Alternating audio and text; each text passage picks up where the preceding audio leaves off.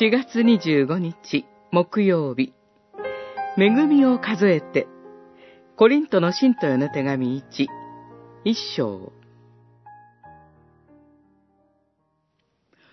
私はあなた方がキリストイエスによって神の恵みを受けたことについて、いつも私の神に感謝しています。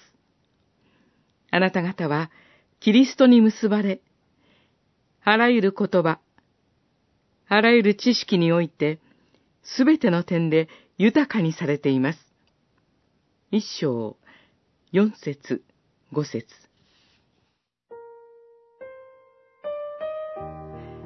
私は家族で、たまにレストランに出かけます。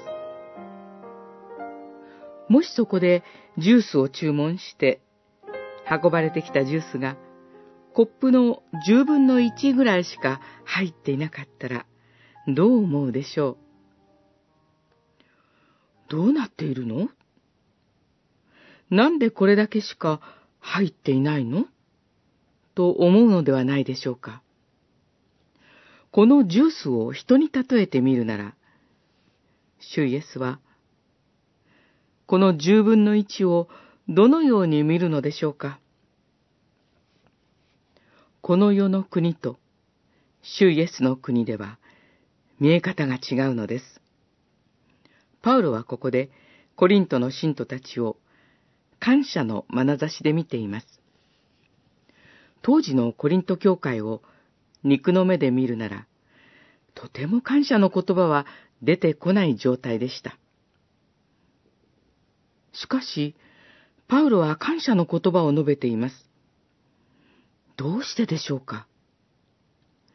それは、足りないところではなく、そこに確かにある恵みの方を数えることができたからです。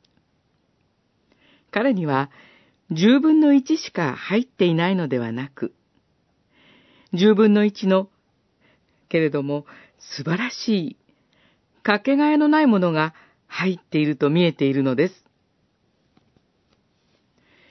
今日私たちも出会う人々を主イエスの眼差しで見ることができますように。